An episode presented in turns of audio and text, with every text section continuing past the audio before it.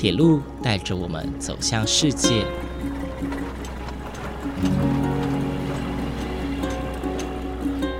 现在，欢迎和我一起来到鬼世界，由正声广播公司台中台制作，胡浩辰主持。欢迎收听，欢迎来到鬼世界。各位听众朋友，午安！谢谢大家在每个周六的中午十二点三十分准时收听，欢迎来到鬼世界，我是主持人胡浩辰。很快的，我们的这个主题呀，已经环岛完半圈了。从两个礼拜前的中部出发，介绍了台中以及彰化地区由铁路改建成的自行车道，一直到上一周的北部地区，介绍了桃园市民独特的记忆——桃林铁马道，以及新北市浪漫的七系自行车道，还有人烟罕至却有许多故事的旧宜兰县猴硐隧道群。今天我们穿越了雪山山脉，进入台湾的后山东部地区啦。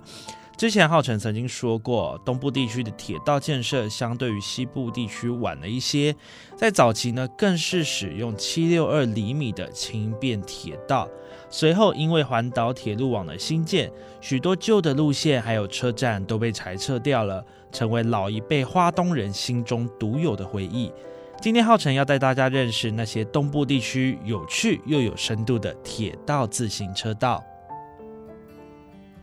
在上一集呢，浩辰曾经提到哦，八堵到苏澳之间这段铁路路线称之为宜兰线，猴硐隧道群呢就是其中几座的旧隧道哦。而在新北市和宜兰县的交界处呢，也有一座旧隧道被改建成了自行车道。相对于猴硐旧隧道群，这个隧道呢可以说是更具有知名度一些，甚至还被写进歌曲当中呢。浩辰先让各位听众朋友听听看这首歌，猜猜看我们要介绍哪个地方呢？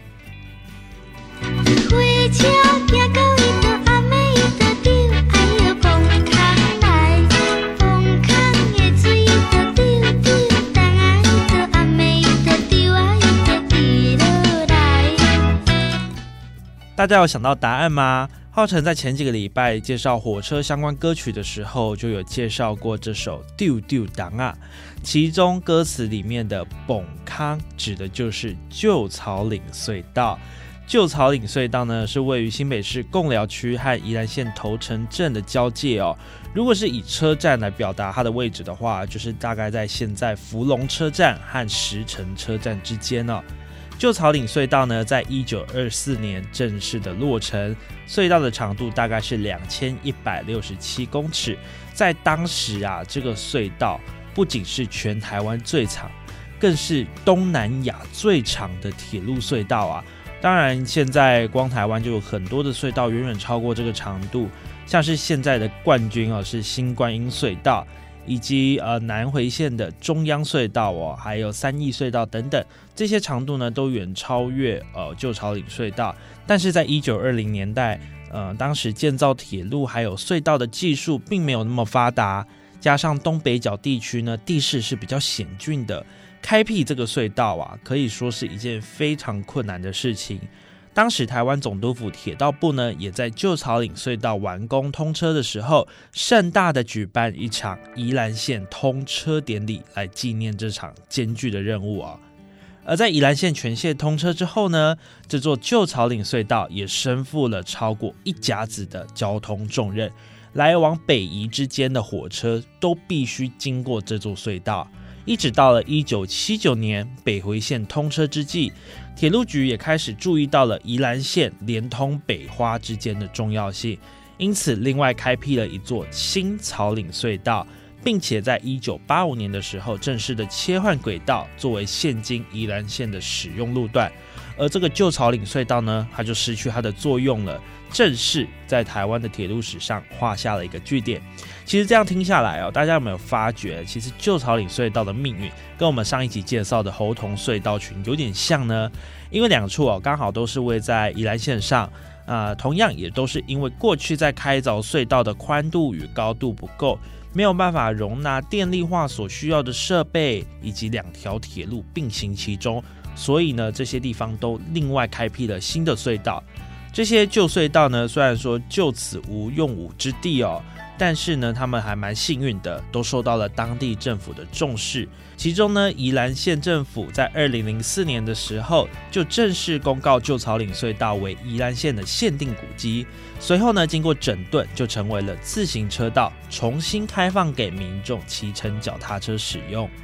不同于猴童隧道群哦，旧草岭隧道它全部都是用红砖砌成的，只有非常少部分是用石砖哦去当做它的建材。它的外观呢看似非常的朴实无华，但是这样的建筑工法其实也见证了当时的一个建筑特色。其中呢，在这个隧道的北口，也就是靠近福隆车站的这个洞口呢，有着“至天险”三个字。这三个字呢，是当时台湾总督府铁道部部长新元路之助所提的字哦啊，我们之前在节目当中也有提到，新元路之助他是第七任的铁道部部长，但是这三个字代表什么意思呢？代表的是地形的险恶。至于隧道南边也一样有题字，叫做白云飞处，这四个字呢是由台湾总督府的总务长官贺来佐贺太郎所写的。这四个字呢，就好像象征南洋平原辽阔舒适的景色。其实呢，浩辰我非常喜欢，呃，每个隧道上面的题字啊，也都会特别的去感受其中的意涵。因为在早期哦，其实每座隧道的兴建都非常的艰巨，有无数的人力投入，无数的财力投入，那当然也有无数的意外发生，才能成就每个地区的繁荣以及民众流动的便利性。这些文字啊，其实不仅是文字，他们也见证历史，一笔一画都是得来不易的象征哦。包括像大家都知道啊，在北部地区基隆狮球岭隧道，他们上面写的是“旷雨天开”，这些历史上留下来的字眼哦，其实他们都代表着非常非常深的故事。那么大家要怎么来到旧草岭隧道呢？大家可以搭乘火车到福隆车站，在这里呢有许多的脚踏车租赁站。大家可以骑着脚踏车来到旧草岭隧道。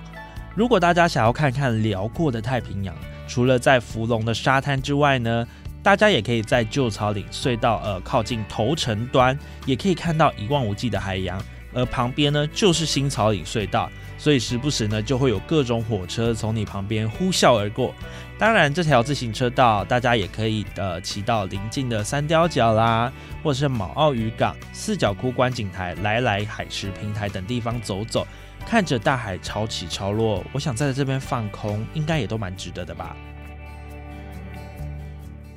接着我们要来介绍的这个地方哦，是位在花莲县玉里镇的玉富自行车道。玉富这个名字啊，也是由两个地名所结合的，分别是玉里还有富里这两个地方，那都是在花莲县境内的乡镇哦。这两个地方其实是花莲县最南端了，过了这个地方继续南下哦，就会进入台东县的境内。这条自行车道的前身呢，是旧花东线的铁路。而花东线又称作台东线了，大家其实是比较呃常叫它台东线。那浩辰呢，在节目当中为了避免混淆大家哦，那我们就是用花东线来称呼。花东线呢，指的就是花莲到台东之间的铁路路线。哦，从花莲到台东这个路段就称作花东线。在节目的一开始，浩辰其实有提到。东部地区的铁路建设相对的比西部地区哦再晚了一些。呃，我们大家都知道，一九零八年的时候，日本政府呢就完成了基隆到高雄的西部纵贯线，那正式完工通车。而东部地区呢，他们的铁道历程大概是怎么样呢？他们是在一九一零年才正式动工，也就是说，西部纵贯线通车之后，一九一零年才开始盖东部的火车的铁路路段。在一九一九年的时候才正式的完工通车，而且在当时呢，东部地区的呃花东线是采七六二厘米的轻便铁道轨距，并不是西部干线所用的一零六七厘米的轨距哦。不过在当时，其实台湾总督府虽然说它用了轻便铁道的规格去盖，但是它也有保留了足够的路基，以便于未来和西部干线所衔接哦。一开始的花东线只完成了花莲到蒲石阁的路段，这边讲到的蒲石阁就是现在玉里这个地方，而蒲石阁以南的路线呢，是在一九二零年以后才陆续的分段完成，一直到一九二六年，完整的花东线，好花莲车站到台东车站这一段路线才正式的通车，并且选在蒲石阁举办通车典礼。因此啊，蒲石阁也就是玉里这个地方呢，可以说是非常的重要哦。不仅是现在花东线除了端点站之外唯一一个一等站，在历史上呢也具有很特别的意义。就这样，一直到了一九八二年呢，全长约一六八公里的台东线，才从轨距七六二厘米拓宽为一零六七厘米的一般窄轨轨距，也就是呃一般西部干线在正在使用的一零六七的轨距哦。那在这个时候呢，也曾经短暂的存在过两种轨距并存的双轨距铁路，而随着轻便轨道的列车哦逐渐的淘汰、逐渐的改装哦，慢慢的呃七六二厘米啊，所谓的轻便铁道，它的铁轨才被抽换掉，成为了现在这个样子。而华东线的铁路呢，自一九二六年全线通车以来啊，呃每个时代的当局也都不断的进行优化。包括说路线的更改啊，或者是沿线的车站呃有增加，或者是有废站，以及轨道和轨距的更换，甚至是铁路桥梁和隧道的新辟和淘汰，历经将近一个世纪，才将这条行驶在华东之间的铁路标准化。许多的铁道迷还有文史工作者都非常喜欢来到花东去探索，还有寻访许多的铁路以及。而我们今天要介绍的玉富自行车道，就是花东线其中一段的旧路段。玉富自行车道的起点呢，就位在现在玉里火车站的旁边哦，它的总长度大概是十公里左右，终点则是落在富里乡的东里火车站附近哦。整条自行车道就是过去花东线的旧铁道。根据观光局的资料，这条自行车道有一个非常独一无二的特色。这条自行车道呢，它是世界上唯一一条横跨两个板块的自行车道。这两个板块呢，分别就是欧亚大陆板块以及菲律宾海板块啊，大家都非常的熟悉。那这两个板块的交界在哪里呢？他们的交界呢，就位在秀姑峦大桥的位置哦。呃，顾名思义，它这座桥就是横跨秀姑峦溪。那在桥上呢，有一个非常明显的界限划分，诶，说这边是欧亚大陆板块，另外一边是菲律宾海板块这样子。如果你觉得在上一集啊，浩辰我提到说，呃，在新北市跟基隆市的界限没什么了不起的话，我想这里绝对是一个值得拍照留下来纪念的地方哦。除此之外呢，也因为这里正处板块交界处，欧亚大陆板块和菲律宾海板块不断的挤压，因此这边的地形啊，每年都会隆起。这里也成为了独一无二会长高的自行车道，那长高的幅度大概就是每年二到三公分左右。所以来到这里呢，大家可以看到这些独一无二的场景。那么在这附近呢，大家其实可以造访的景点也不少。如果大家是夏天来到这个地方啊，大家可以到附近的铁粪瀑布走走。那这个瀑布呢，它的高度哦蛮高的哦，这座瀑布的高度有二十六公尺。在夏天风水期的时候来到这里啊，它的水非常非常的多，所以呢，你可以在很远的地方就听到瀑布的声音。走近呢，你也可以感受到山间的阴凉，还有瀑布的水汽。重点是就可以让大家消消暑哦，是一个避暑的好地方。而如果你是冬天来到这个地方的话，诶，你也不用担心，你可以到安通温泉区去。那这个温泉区呢，从日治时期就开始有发展哦。当地的温泉业者啊，甚至有保留了古色古香的日式平房建筑。而在温泉区的附近，也有一条大概长十三公里的安通月林古道。这条古道的历史可是更悠久了，它可以追溯到清朝时期。那这条幽静的古道呢，不仅是大家可以亲近自然的一个好地方，也是非常具有历史故事。当然，如果你来到了玉富自行车道，你也不能错过一些跟铁道相关的历史建筑啦。除了呢，在自行车道的沿途有保留旧铁轨之外呢，自行车道的终点是东里铁马驿站，这个地方也是见证历史的一大地点呢。那我们刚刚提到这个东离铁马驿站呢，现在看起来就是一个供大家呃骑脚踏车休息的一个地方，但是它的前身是旧东离火车站。那现在的东离火车站是新新辟的改点之后的新点。那这个地方的前身呢是旧的东离火车站，这里呢保留了旧火车站的月台以及站牌，那周围也有一望无际的稻田。不论是在出耕之际呢，还是收成时节。不同的田间风貌，也让来此一游的大家沉醉其中，更是后山独有的情怀哦。今天我们要来介绍最后一个地方，我们沿着花东线继续南下，要来介绍第三个由铁道改建成的自行车道，是位在台东的山海铁马道。山海铁马道这个名字哦，真的乍听之下，哎，有山有海的感觉，哎，可以这么说哦，大家可以呃。借着这一条自行车道环绕台东市一圈，全长呢大概是二十一公里左右，比起我们刚刚前面介绍的所有自行车道都还要长哦。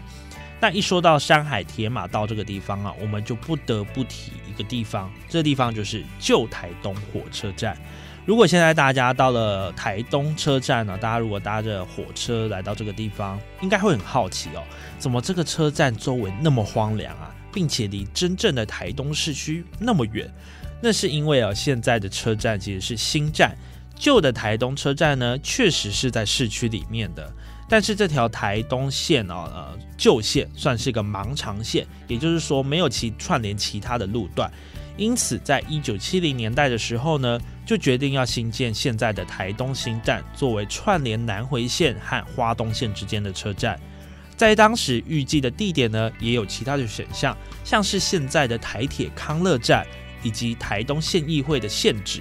但是据传呢，是因为地方政治的因素，所以新站呢选在现在这个地方新建完工哦。那正式使用之后呢，就形成了一个非常特殊的都市景象，也就是新站哦离市区非常的遥远，而旧站呢也因为呃附近交通比较不方便，也开始逐渐的没落了。导致台东地区的区域发展有很严重的落差哦。到了二零零一年呢，台东旧站正式的废站，原本的台东新站呢也正式更名为台东车站哦。因为现在没有新旧之分了，它就统称为台东车站。而在二零零三年，也就是两年后，台东旧站的周围也改建成了台东铁道艺术村。保留了车站的部分遗构，还有铁轨，甚至是有当年行驶在花东线的车辆，是旧花东线铁道文化保存非常重要的地方哦。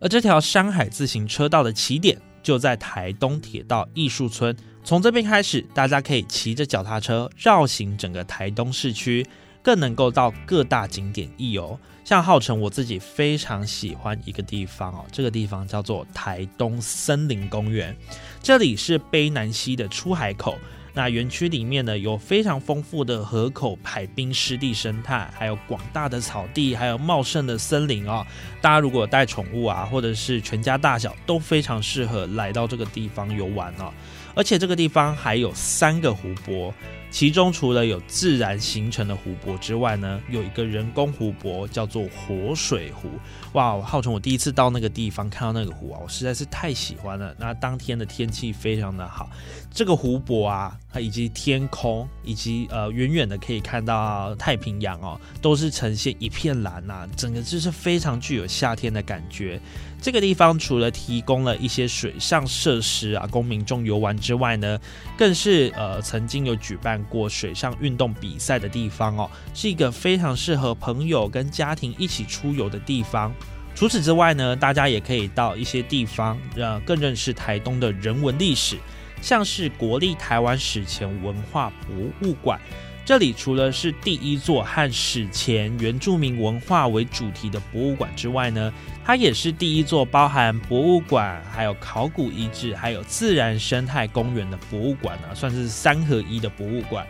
另外呢，有个地方叫做卑南遗址公园，卑南遗址公园就位在台东新站的附近。在当时啊，一九七零年代的时候，呃，台东新站正在兴建，哎，挖地基的时候。发现了这边非常多的史前文物，之后呢，很多的专家学者就决定啊，还有当地的政府也就决定，在这个地方就地成立野外博物馆，也是台湾第一座遗址公园啊。那除了上述之外呢，当然这条山海铁马道也保留了许多旧花东线的铁路记忆。除了刚刚提到的台东铁道艺术村，还有铁花村音乐聚落之外呢，在旧站附近也有一个马兰车站。这个马兰车站啊，是当年花东线的车站之一，距离台东旧站其实不远。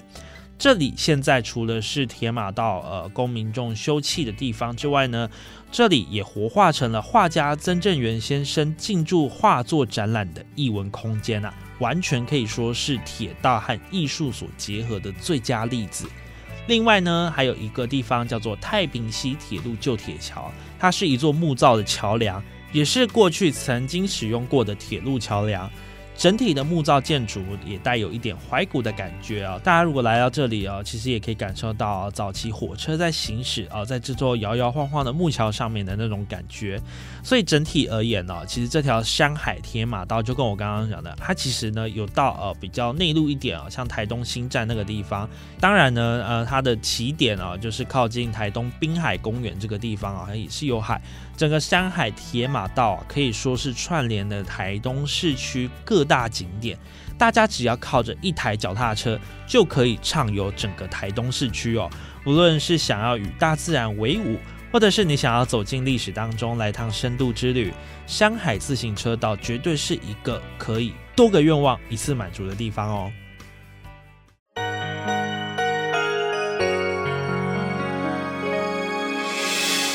伤心的时候有我陪伴你，欢笑的时候与你同行，关心你的点点滴滴。掌声广播电台。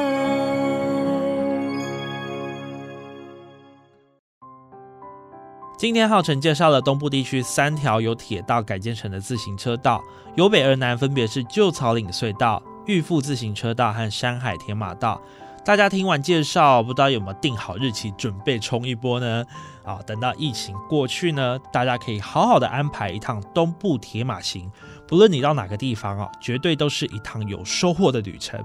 那么在下一节节目当中呢，我们即将抵达国境之南。早期的南部地区铁道可以说是阡陌纵横，满满都是。除了纵贯线之外呢，像是糖业铁道、盐业铁道，也是台湾经济的一大动脉啊，是支撑整个南部经济的一个很重要的运输系统。但是除了这些铁道之外呢，也有一些之前完全没有提过的产业道路被改建成了自行车道哦。精彩内容请继续锁定下周同一时间的，欢迎来到鬼世界，我是主持人胡浩辰，我们下周再见喽，拜拜。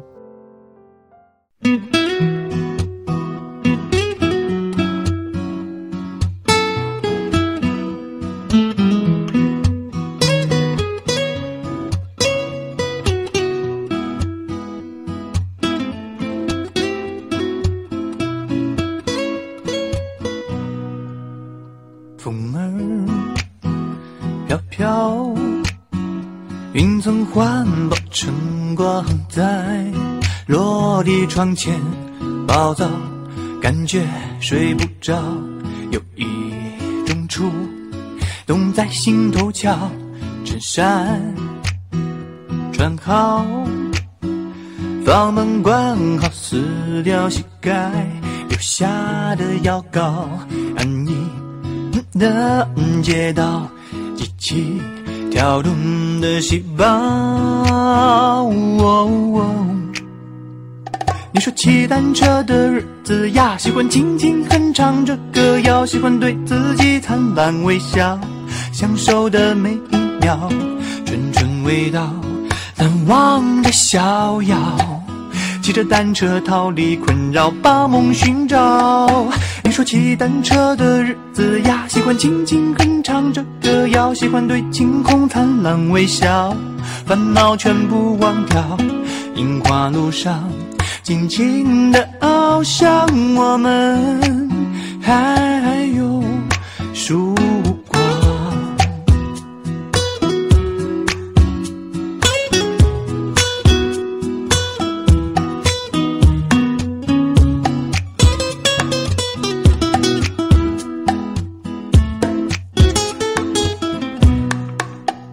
衬衫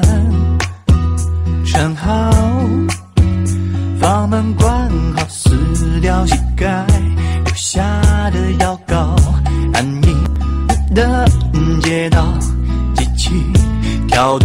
的细胞。哦你说骑单车的日子呀，喜欢轻轻哼唱着歌谣，喜欢对自己灿烂微笑，享受的每